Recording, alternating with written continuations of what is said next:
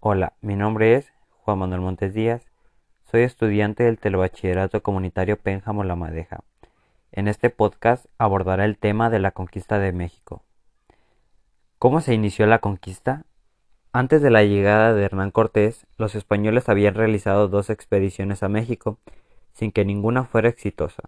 Como todos sabemos, el principal factor histórico en aquella época era la minería.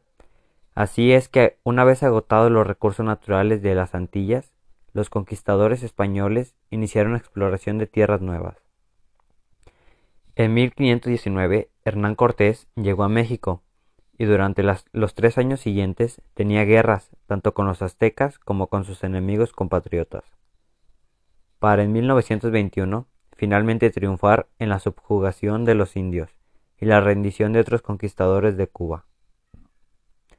Después de la caída de los, de los aztecas, México pasó una época de anarquía, con la gobernación muy floja de Hernán Cortés, y de los gobernantes que dejó cuando él mismo realizaba nuevas conquistas.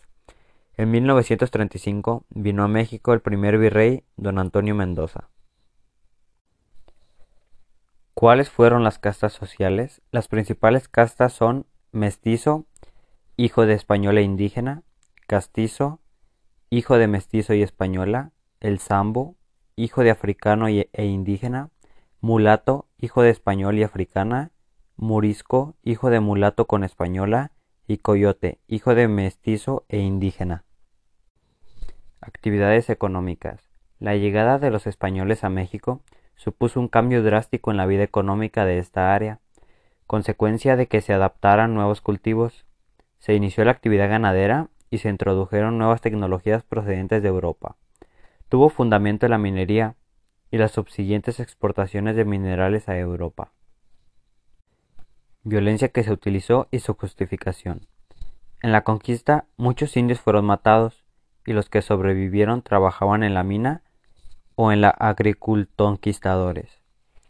Aunque legalmente los indios tenían almas y eran aptos para recibir sacramentos e incluso contraer matrimonio con los españoles, su condición era un poco mejor que los esclavos de la sociedad colonial. Masacres, asesinatos, amputaciones de manos y pies, heridas curadas con aceite hirviendo, eso era el día a día durante la conquista de México. La justificación que estos daban a tal trato se basaba en la religión. ¿Cuál fue la organización política?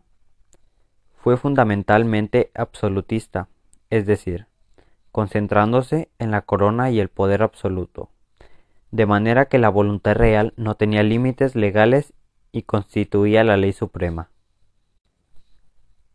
¿Cuáles fueron las expresiones culturales? Las expresiones culturales fueron la religión católica, el idioma castellano, la literatura, las ciencias, las artes y la escultura. Sin nada más que decir, con esto doy por terminado mi podcast. Espero que les haya gustado.